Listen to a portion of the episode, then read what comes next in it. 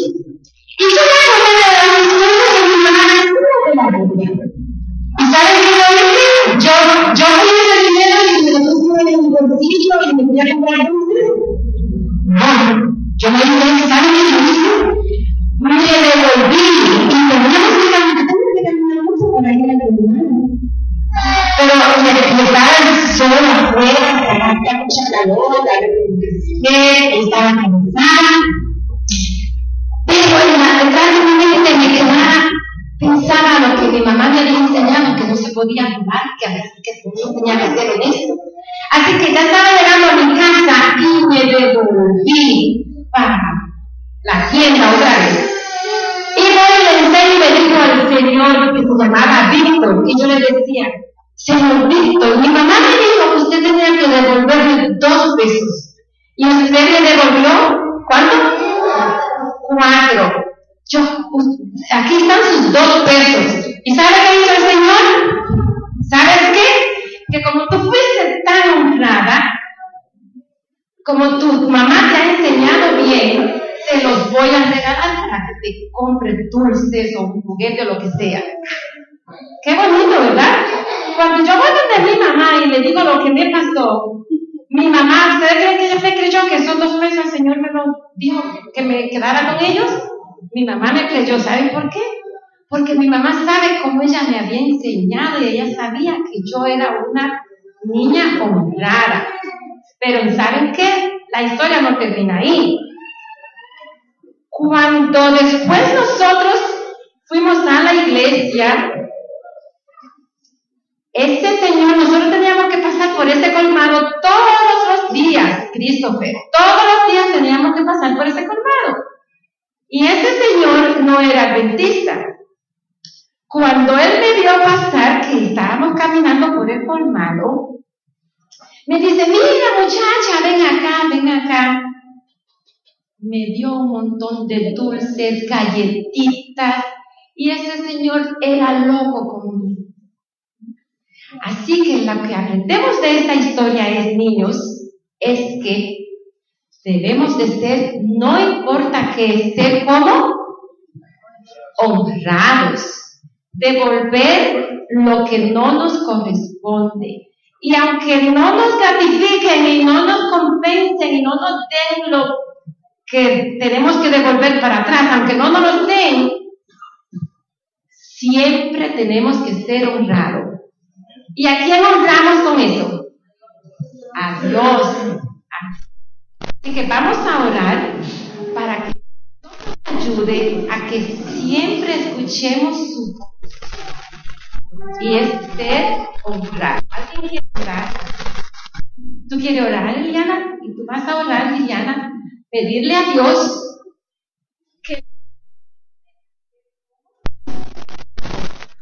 vamos a cerrar los ojitos, nuestras manitas juntitas, mucha reverencia que Liliana va a orar. Querido Dios, gracias por este día. Cuídanos, cuídanos que estamos acá en la iglesia. En el nombre de Jesús. Ahora pueden sentarse con sus papás.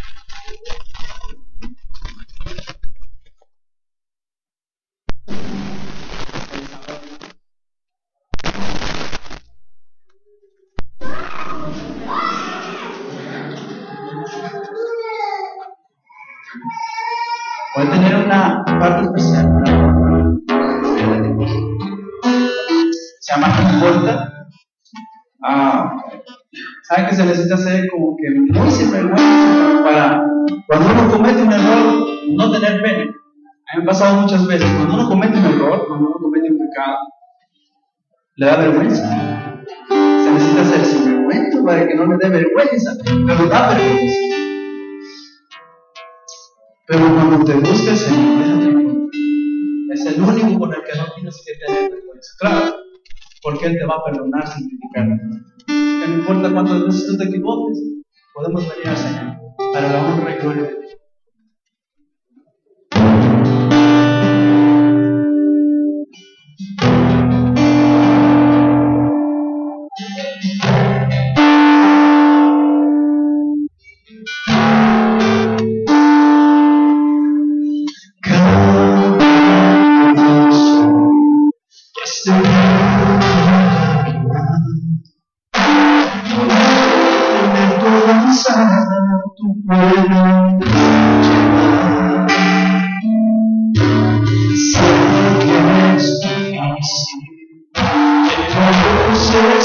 No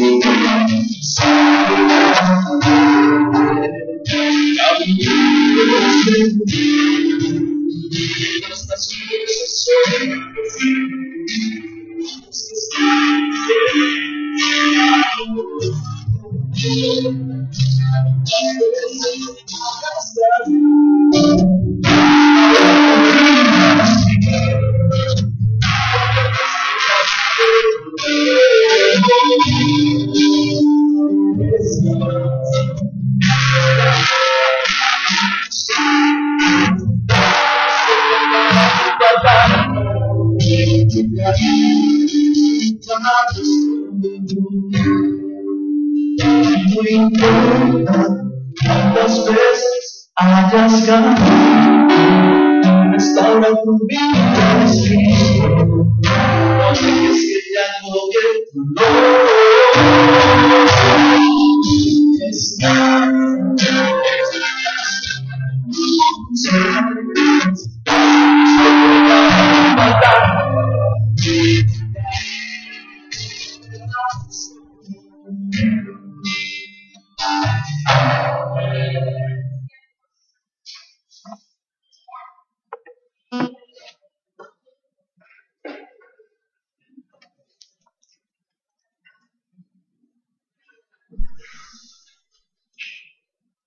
Abrimos la palabra de Dios en el libro de Romanos, el capítulo 6 y el versículo 14, y va con la alabanza que acabamos de escuchar.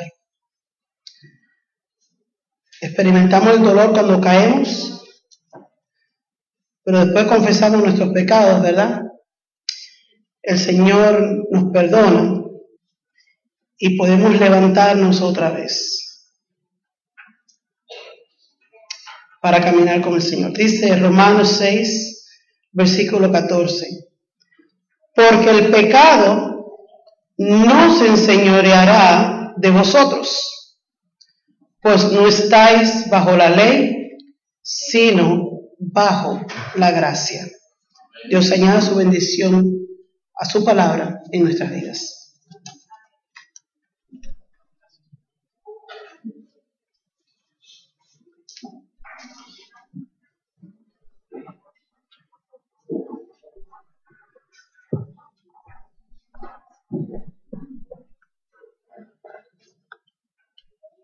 Muy buenos días y feliz sábado.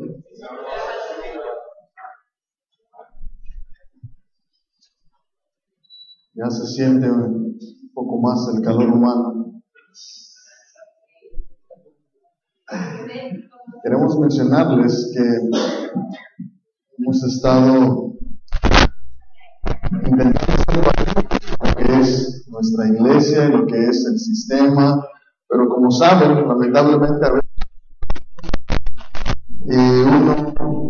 siempre tiene todo el control. Queremos dejarles saber que este frío no va a durar para siempre.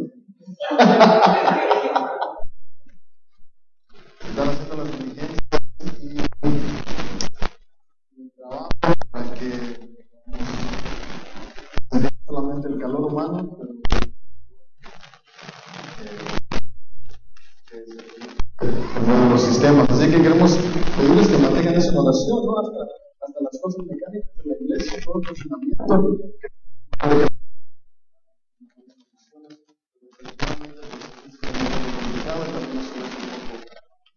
Así que estamos haciendo las diligencias para que todo pueda funcionar. Quería mencionarles esa noticia. Pero nos alegra que no dejen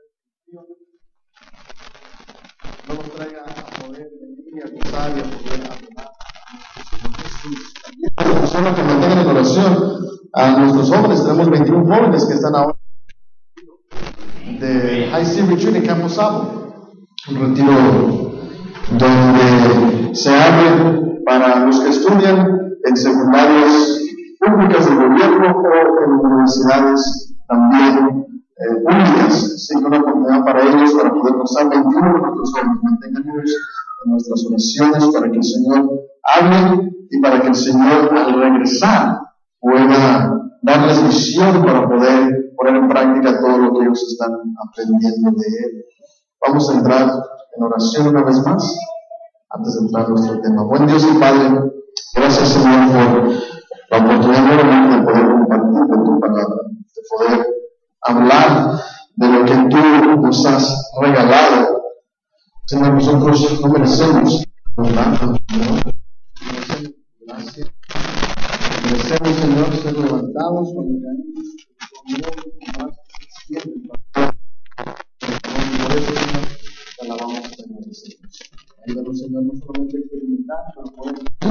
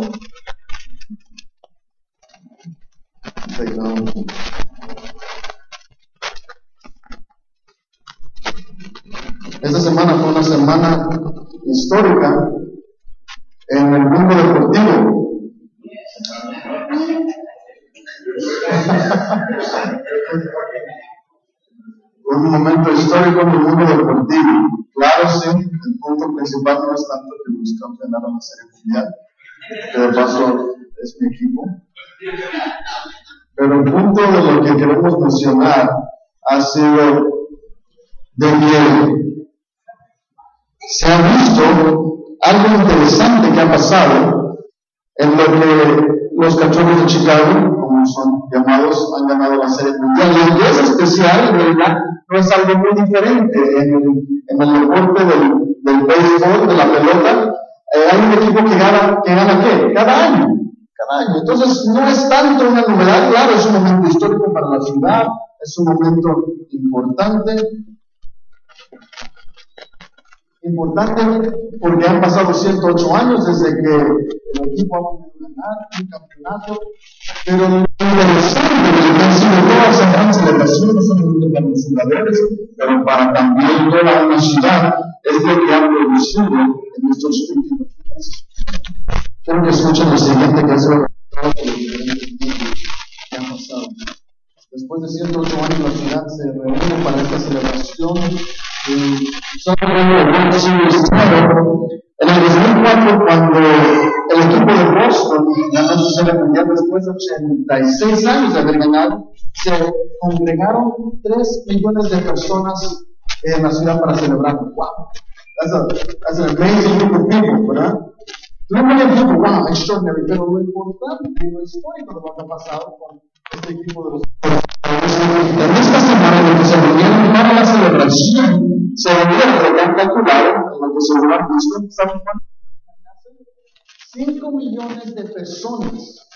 5 millones de personas. Vamos a ver los datos también para que puedan eh, poner en contexto el significado de lo que es esta reunión tan importante.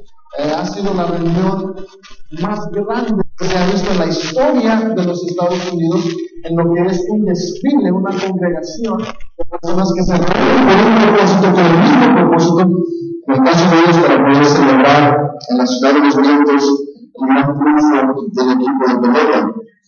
Interesantemente, estuve compartiendo que estos números en lo que ha sido la historia de los Estados Unidos ha superado toda otra congregación en comparación a cuando la reina Elizabeth la segunda a lo que asistieron lo fue su coronación.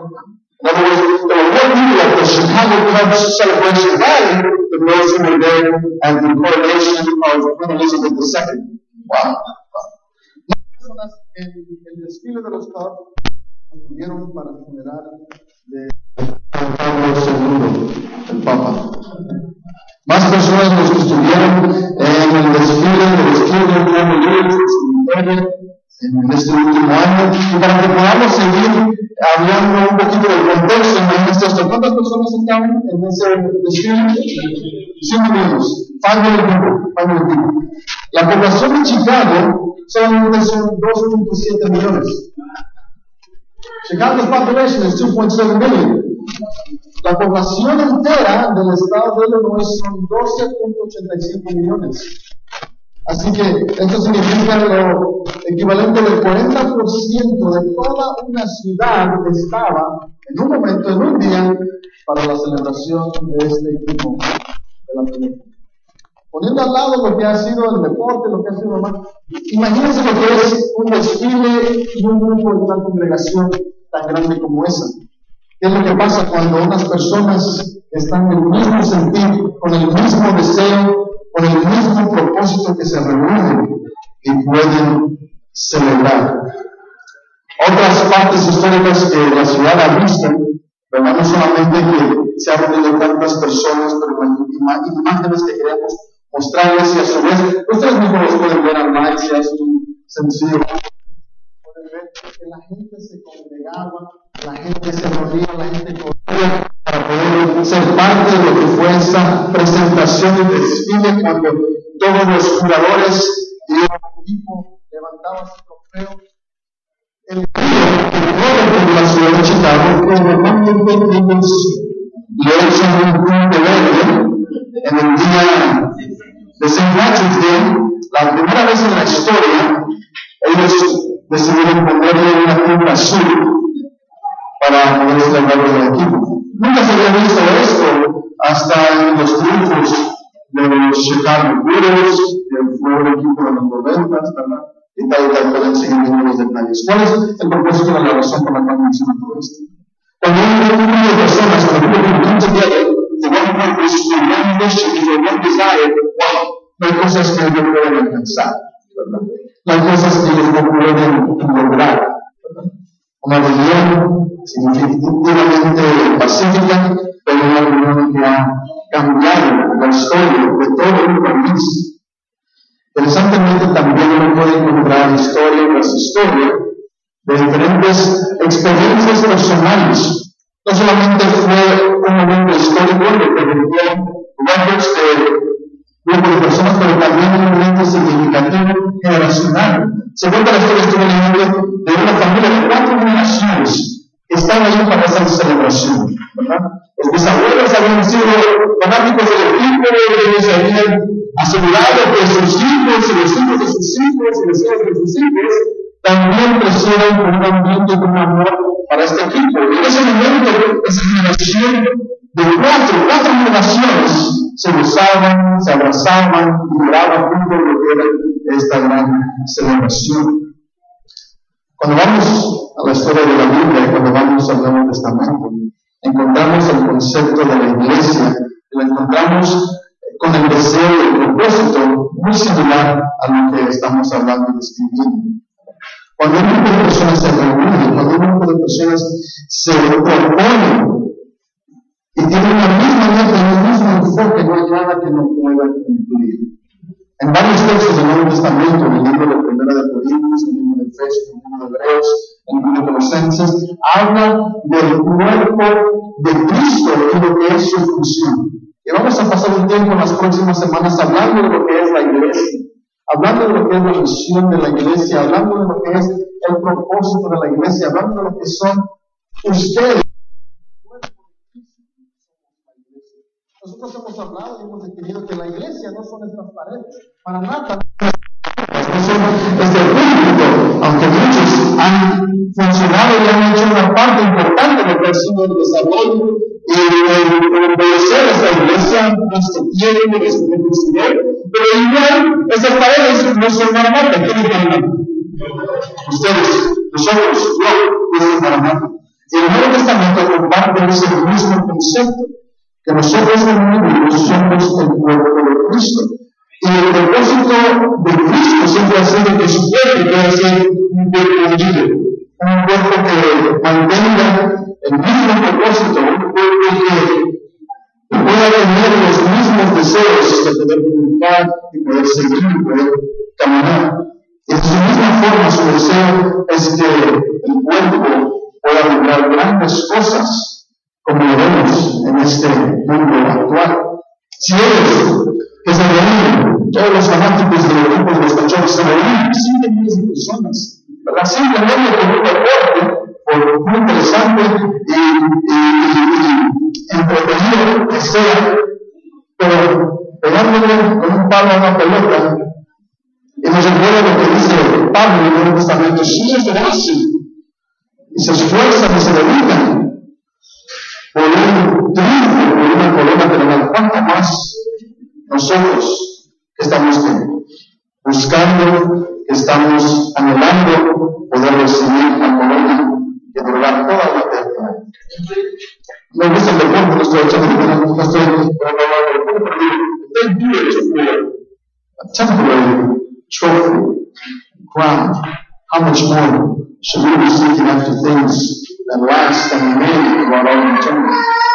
El de Cristo tiene ese propósito de poder no solamente experimentar de esa renovación y poder experimentar de la eternidad que Cristo tiene para nosotros, pero también lo que es nuestro enfoque, es poder ser agentes donde ellos transmiten la gracia divina, la cual ella ha recibido. Una de las historias que para mí refleja el propósito de la iglesia lo encontramos en el Evangelio de Marcos. Así que si tenemos sus libros, acompáñenme al Evangelio de Marcos. Marcos capítulo 2, vamos a estar viendo una historia de los evangelios que no está hablando directamente de lo que es se, como lo veríamos en otros textos del Nuevo Testamento, pero está hablando de lo significado que son las personas, el cuerpo, que es en realidad la iglesia. Lo que se puede lograr cuando personas se proponen y tienen una misma misión. Bueno, ya estamos listos para que puedan ver unas imágenes excelentes. Equipo técnico, muchísimas gracias. Ahí ver, ¿verdad? De Chicago River,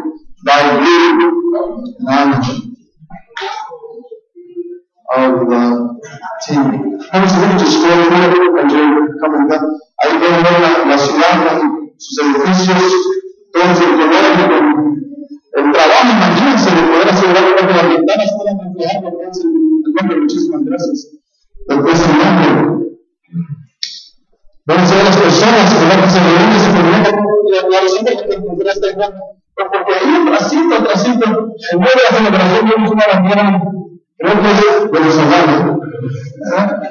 Así como las niñas, estamos cantando para que haya la bandera.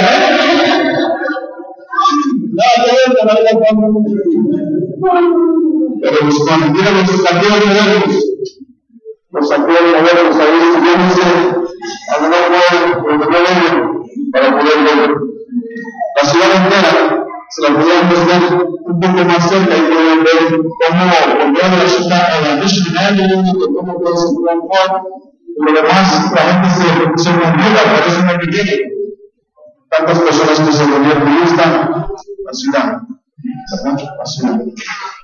Lo que pasa, que logra, lo que podemos ver cuando un grupo de personas en algún algún lugar, algún paso, en el lugar que los dos récords rompieron, rompieron récords estadísticas, rompieron todos los números las cosas que se pueden lograr cuando una persona tiene el mismo propósito.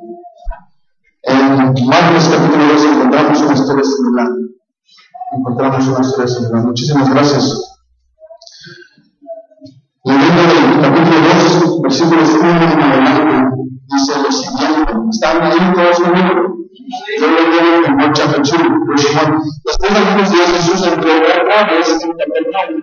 Cuando se supo que estaba en casa, Jesús había hecho Capernaum su nueva ciudad adoptiva. Jesús había crecido en Nazaret, pero durante los años de su ministerio, Mateo capítulo 4 nos dice que Jesús se había trasladado a Capernaum y había sido y había hecho su lugar, su lugar céntrico para lo que iba a ser su ministerio. Mucho de lo que había sido su ministerio, muchas de las cosas que había obrado, las obró en Capernaum. Así que Jesús está nuevamente en casa y así como cuando ustedes regresan a lo que es el país, regresan a San Pedro, regresan a México, regresan a San Pedro Sula, ¿verdad? Donde, donde sea su lugar, ¿verdad? Donde han nacido, donde ustedes conocen. Obviamente se quieren reunir con aquellos que no han visto mucho tiempo, aquellos que, que no han podido gozar de su presencia, ¿verdad? Entonces pasa algo muy similar en lo que es esta historia. Jesús regresa a su, su hogar durante el tiempo de su ministerio inmediatamente se juntan muchos, el texto nos dice, se juntan muchos de manera de que no también ni aún la puerta mientras él les predicaba la palabra.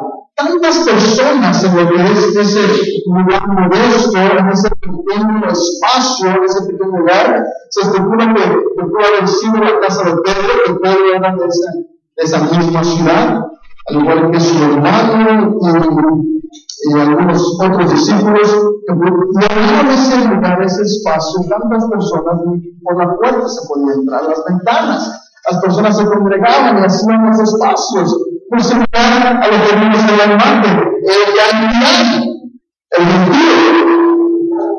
que no podía entrar una alma más, las personas están allí escuchando del mismo maestro, escuchando palabras. Imagínense cómo pudo haber sido ese momento. Just imagine what it was like to be to hear the words of preachers. Imagine what it was like to be to hear the sweetest and most precious of words, palabras más dulces. Pero mientras algo está pasando dentro de la casa, el texto sigue comentando de que hay otra cosa sucediendo fuera de la casa. Lo que la gente se emociona con las palabras de Jesús, texto nos sigue diciendo en el versículo 3, que entonces vinieron a él unos trayendo a un paralítico, que era cargado por cuántos? Por cuatro. Por cuatro. No tenemos mucho historial de la persona, de los amigos, pero tenemos información necesaria para que nosotros pudiésemos juntar y poder recibir una lección importante para nuestros tiempos. Esta persona que estaba en la familia era ayudada por sus cuatro amigos. Esta persona en sus condiciones era considerado o era un paralítico. Hay muchas personas que trabajan en el campo médico dentro de nuestra iglesia, que nosotros que quizás conozcamos o sepamos una persona que puede estar en una situación seria, triste como es la de este hombre de Marcos 12. Paralyzed those who, who don't longer have mobility pasan por momentos de alta desesperación, en momentos de tristeza, de soledad, Erika me contaba en lo que ella en ocasiones trabajaba con personas que habían perdido el uso de sus piernas o estaban completamente paralíticos del cuello ah, hasta de sus pies, eh, contando la desesperación que en muchas ocasiones ellos expresaban en sus terapias. Eran completamente dependientes eh, para, para que los limpiaran, para que los vistieran, para que les diesen de comer, dependientes para poder moverse, y eso eventualmente empieza a afectar lo que es la autoestima, empieza a afectar lo que uno piensa de sí mismo, empieza a afectar el estado mental, y puede empezar a afectar tantas otras partes de lo que es la vida del ser humano. Y podemos, ir, podemos seguir imaginando lo que puede haber sido la vida de esta persona. Paralítico, no sabemos por cuánto tiempo, por cuántos años, pero obviamente, está en esta situación delicada, la situación triste, pero tiene unos amigos, unas personas que no lo han dejado solo. Y recuerden, en lo que estamos leyendo esta historia, lo que es el mensaje que estamos hablando de la iglesia, ¿cuál es su misión? ¿Cuál es su misión? El título del tema nuevamente es Viviendo en Gracia. Estos cuatro amigos nos imaginamos que habían escuchado de Jesús y de él regresar nuevamente a casa, habían escuchado de lo que habían sido en otros momentos sus obras milagrosas. En el primer capítulo encontramos que Jesús ya estaba muy activo. Jesús ha estado recorriendo, predicando, sanando enfermos, sanando a la misma suegra de Pedro, sanando a leprosos, y más seguro Jesús habían escuchado de que Jesús iba a venir, así que ellos empezaron a conectar. Jesús viene a Capernaum, Jesús viene en poder para poder sanar y tenemos a nuestro amigo, vamos a conectar a los dos. El trabajo de estos cuatro amigos era conectar a la persona que estaba en busca de sanidad a la persona que era el autor de la sanidad. Querían conectar a los dos. Nos empieza a contar esta historia de lo que es el propósito de nosotros como iglesia. Nosotros como iglesia hemos sido reunidos, nos hemos congregado con el propósito de poder conocer más de Cristo, de poder recibir de la gracia de Cristo. Pero el trabajo de la iglesia no se termina, se limita solamente escuchar y recibir. El trabajo de la iglesia también es poder conectar a las personas que están en necesidad con la persona que puede suplir su necesidad, que es simplemente Cristo Jesús. Ese es el propósito de la iglesia. Por eso es que nosotros existimos, para no solamente recibir sanidad, pero poder también conectar a personas a la fuente de la sanidad, Cristo Jesús. La historia nos cuenta que estos cuatro amigos juntaron, hicieron una camina especial, ¿verdad? Nos imaginamos que ellos se prepararon, empezaron a hablar de lo que iban a hacer, vamos a caminar por esta ruta, vamos a tratar de quitarnos eh, la multitud, vamos a tratar de entrar por este lugar, ¿verdad? Ya sabiendo que esto se iba a traer a muchas personas, quizás no habían dado su imaginación lo que ellos iban a encontrar, pero el texto nos sigue diciendo en el versículo 4. Entonces vinieron a él unos trayendo paralítico que era cargado por cuatro, y como no podían acercarse a él a causa de la multitud, ellos quitaron parte del techo de donde él estaba y a través de la abertura bajaron la camilla en la que estaba el paralítico. Notamos aquí rápidamente que este grupo de personas empieza a realizar su obra de conectar al herido, al enfermo, el que es sanidad, se encuentran con unos desafíos se encuentran con unos problemas, la multitud, el espacio, la incomodidad. Y obviamente podemos hacer conexiones en lo que es el trabajo de la iglesia. En momentos cuando nosotros estamos buscando grandes personas que necesitan sanidad con la persona que es la fuente de sanidad, nos vamos a encontrar con situaciones muy.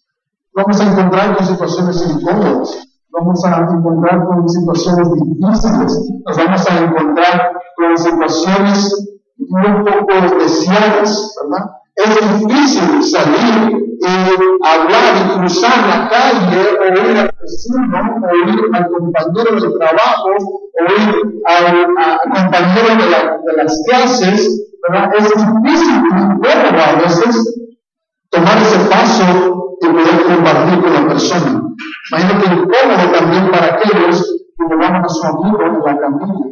Y difícil, ellos muy fácilmente hubiese podido decirle al compañero, mira, intentamos, pero mira la actitud, imposible poder entrar. En otro momento, en otra ocasión en la que venga Jesús a Capernaum, podemos llevarte. Puede haber sido muy fácil para ellos y ellos pensaban en lo correcto, y eso podía justificar su situación. Pero para estos cuatro, esas palabras no podemos, o es difícil, no eran parte de su vocabulario. Eh, no era parte de lo que eran ellos, no era parte de lo que ellos conocían. Ellos sabían que en esa casa se encontraba aquel que podía traer sanidad y en sus manos ellos tenían la persona que necesitaba sanidad y iban a hacer todo lo posible para poder conectar con Jesús. La, la presentación de las dificultades brinda a su vez una oportunidad para poder no solamente ejercitar, sino poder aumentar nuestra fe. Cuando vienen las dificultades en la vida, cuando vienen los momentos incómodos, los momentos no deseados, que en muchas ocasiones el ser humano quiere naturalmente olvidarse, quiere echarse atrás, quiere tomar otra ruta, brinda también una oportunidad para nosotros ejercitar fe y para nosotros poder crecer y aumentar nuestra fe. Una oportunidad para poder crecer en nuestra fe. Una.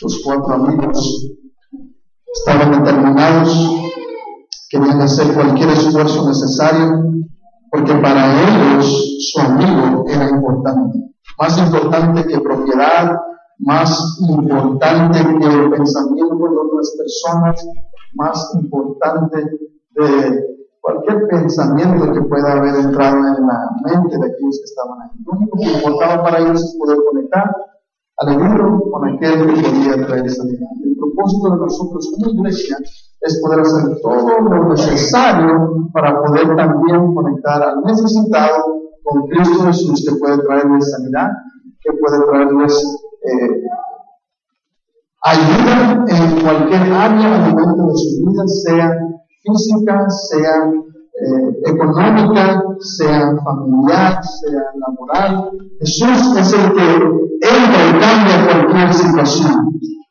Jesús cuando se aparece cambia el lugar donde Él está. Y eso era el deseo de cada uno de los amigos. Estaban dispuestos a cambiar sus esquemas, cambiar su propio programa, cambiar sus propios pensamientos por la necesidad de poder conectar a la, con la persona que estaba en necesidad.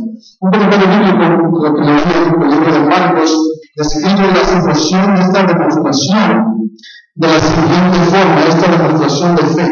Ellos estaban dispuestos, ellos estaban listos para ser diferentes, para ser difíciles, para ser peligrosos, para ser controversiales, para poder traer a su amigo a la presencia de Cristo Jesús. ¿Será que el Señor también nos está llamando en ciertas situaciones para también ser difíciles, para también ser peligrosos, para también ser en ocasiones controversiales, para poder traer a una persona a los pies de Cristo Jesús? Controversiales y difíciles porque el mundo no, no, no te la va a poner fácil, porque las diferentes situaciones no, no, lo van a soltar con, con sencillez y con facilidad. I remember there are moments where we to believe in something because we are assured in something that we are able to go to whatever needs to go to accomplish. Porque creemos en algo, porque estamos apasionados por algo, estamos a hacer cualquier cosa que es necesaria para poder asegurar de que eso se puede llevar a cabo. Jesús era un hombre controversial, la gente lo criticaba, era en el mundo de los fariseos una persona peligrosa, porque su misión fundamental era poder salvar a quienes? A los que se habían perdido. A los que se habían perdido. Y luego sigue contando al ver Jesús la fe de quién? De ellos, dijo al paralítico, y tus pecados te son perdonados. Dos cosas tenemos en este corto versículo, dos cosas. Uno, Jesús ve la fe de estos hombres y no la fe del paralítico. Jesús obra y sana y trae una reformación en la vida de esta persona, no por lo que él está haciendo, no por lo que es su propia condición, pero por lo que es la fe que están ejerciendo quienes? Sus amigos. La fe que están ejerciendo sus amigos. De la misma forma, Dios puede traer sanidad, puede transformar y renovar a personas por medio de lo que nosotros estamos haciendo. Nosotros podemos ser instrumentos útiles, importantes en las manos de Dios para poder cambiar la vida de una persona, para poder cambiar la historia de una ciudad, de poder cambiar la historia de todo un país. Si las personas necesitan nosotros, ¿por qué no lo podemos hacer nosotros? ¿Por qué no lo podemos hacer nosotros en la ciudad de Granada? El punto es este, cuando nosotros nos dejamos usar por Cristo Jesús, cuando estamos enfocados en lo que es su misión, que es como iglesia salvar a los que están perdidos, poder conectar a la persona herida con la fuente de la sanidad que es Cristo Jesús, Dios obra de una forma extraordinaria. Dios obra de una forma extraordinaria. Existimos para poder llenar, para poder traer a las personas a lo que está pasando. Esa fue la primera parte. Jesús obra a causa de la fe que están demostrando. Segunda parte, encontramos en lo que es la palabra de Jesús literalmente aquí, eh, en el idioma original aquí es un, término, un término muy personal, ¿verdad? Hablando como de esta forma, mi hijo, my son, my child, my beloved.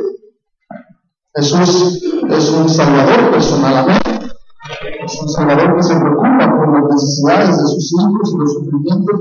Dice, tus pecados te son perdonados. Obviamente esta persona a ojo humano está en más necesidad de una sanidad física que una sanidad espiritual, pero que aquí Jesús da la vuelta y nos muestra a lo que es sumamente más importante, es poder tener sanidad espiritual y a su vez tener también sanidad, sanidad física.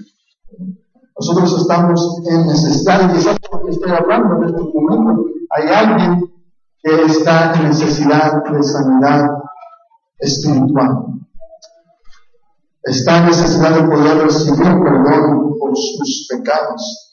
La persona que quizás en esta última semana ha caído, esta última semana han visto algo que no deberían estar viendo, escuchando algo que no deberían estar escuchando, han hecho algo que no deberían estar haciendo, ¿verdad? Alguien que está en necesidad de perdón. Cristo Jesús, Salvador misericordioso, está con sus brazos abiertos y dispuesto para recibir a cualquier pecador. Amén. Y te dice, como se lo dijo a ese paralítico, hijo, hijo, hijo, my my I am ready, my arms are open to receive you. My arms are open to forgive you. My arms are open to restore you. Dios está listo para restaurar al pecador. Amén. Dios obra de esa forma Dios derrama su gracia y su perdón a esa persona y lo hace interesantemente por medio de lo que fueron los esfuerzos de las personas que lo trajeron. Dios puede traer perdón, sanidad, quiere derramar su gracia en la vida de diferentes personas y te quiere usar a ti para poder hacerlo. Dios te quiere usar a ti para poder hacerlo. El texto lo sigue diciendo, vamos a leer las últimas partes de esta historia. Estaban sentados algunos de los escribas, los cuales pensaban por sí, porque habla este de este modo. Blasfemia dice, ¿quién puede perdonar pecados sino solo Dios? Y conociendo luego Jesús, en su espíritu que pensaban de esta manera, dentro de sí mismos les preguntó, ¿por qué piensan así? ¿Qué es más fácil decirle al paralítico, tus pecados te son perdonados? O decirle, levántate, toma tu camilla y anda. Pues para que sepa que el Hijo del Hombre tiene potestad en la tierra para perdonar pecados, es un único paralítico. A ti me digo, levántate, toma tu camilla y vete a tu casa. Miren este texto, el siguiente, en cuerpo. Entonces él se levantó y tomando su camilla salió delante de todos de la forma más chévere. Se levanta ahora, escucha.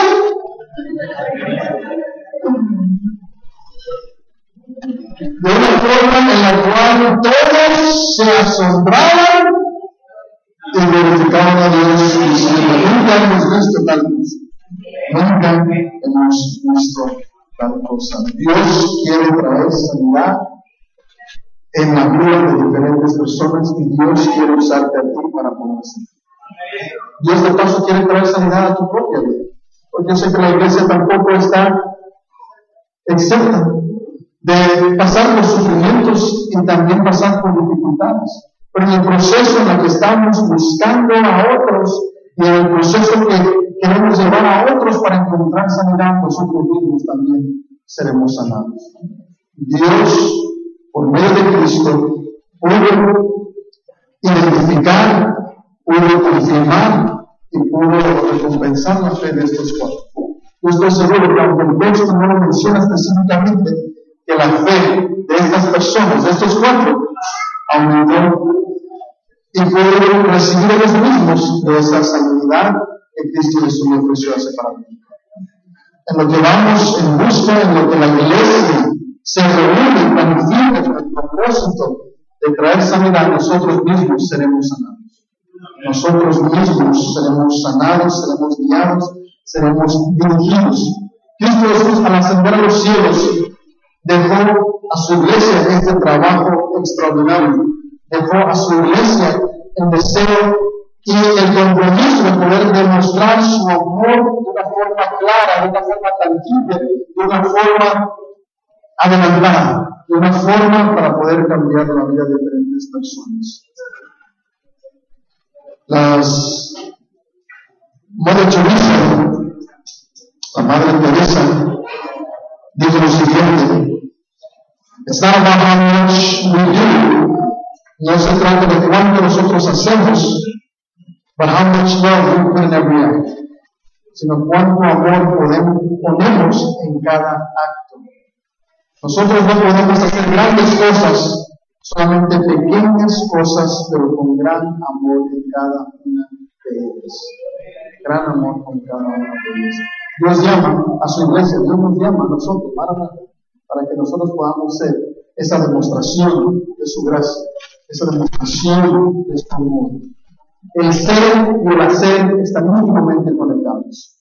Nosotros somos hijos de Dios, Él recibe su gracia y ahora nosotros nos lanzaremos para poder ser agentes que podrán ayudar a otros a conocer de su amor y su gracia también. Si seremos categorizados extremistas por hacer lo mismo que hicieron esos cuatro, que así sea, que así. Seremos extremistas por su gracia, seremos extremistas por su amor. Amén. ¿Cuántos de esta mañana, cuántos de mañana le deben decir, Señor, yo quiero ser un extremista por tu amor y por tu gracia? Quiero ser un agente para poder traer a personas que necesitan sanidad a lo que eres tú, la fuente de toda sanidad. Buen Dios y Padre, te agradecemos por tu palabra, te agradecemos, por lo que tú nos has enseñado. Tu iglesia tiene una función tan importante en este mundo, el mundo oscuro, ese mundo adolorido, el mundo que necesita sanidad. Señor, nosotros mismos también necesitamos sanidad. Pedimos, Señor, que tú, al derramar tu gracia y al derramar tu sanidad a nuestras vidas, que tú puedas ayudarnos y impulsarnos para poder también traer sanidad y gracia a otras personas. Ayúdanos a vivir en gracia. Ayúdanos a poder vivir cumpliendo lo que ha sido tu mandato. Que lo que se ha visto en otras ciudades, lo que hablamos de lo que pasó en Chicago, Señor, quede corto de lo que tú harás en esta ciudad, de lo que tú harás en esta iglesia, de lo que tú harás en este mundo, cambiándolo para siempre, ayudando para que otros puedan también conocer. Nos ponemos en tus manos de amor para que tú puedas obrar. Lo tenemos en el nombre de Cristo Jesús.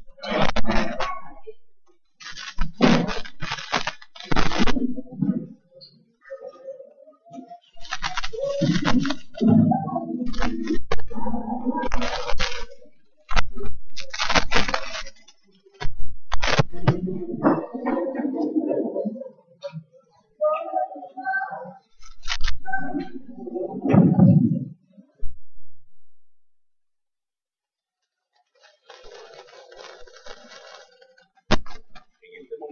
De pie, vamos a cantar el número 211. Fija tus ojos en, en Cristo. Vamos a cantar la primera estrofa, el coro, y luego vamos a cantar el coro a capella. Fija tus ojos en Cristo.